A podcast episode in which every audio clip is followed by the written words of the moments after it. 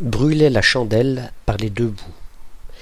Cette expression signifie gaspiller, dépenser de toutes les façons possibles, vivre sa vie de manière très intense sans se préoccuper des risques, se dépenser, se fatiguer excessivement.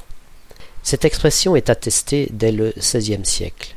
Pour bien comprendre la notion de gaspillage éhonté qui lui est associée, il faut remonter à cette époque où l'éclairage était procuré par des chandelles, objets plus ou moins luxueux selon qu'ils étaient constitués de suif ou de cire, mais toujours coûteux pour les maisons modestes. On se reportera d'ailleurs aussi à l'expression le jeu n'en vaut pas la chandelle. Il fallait donc n'utiliser ces bâtons de lumière que quand c'était vraiment nécessaire, avec parcimonie, et penser à les souffler dès qu'il n'y en avait plus besoin. Celui qui avait l'idée stupide d'allumer une chandelle par les deux bouts gaspillait ce précieux objet puisqu'il fondait deux fois plus vite pour un gain en lumière négligeable. La bougie tire son nom de la ville du même nom, dans le nord de l'Algérie, Bégia maintenant.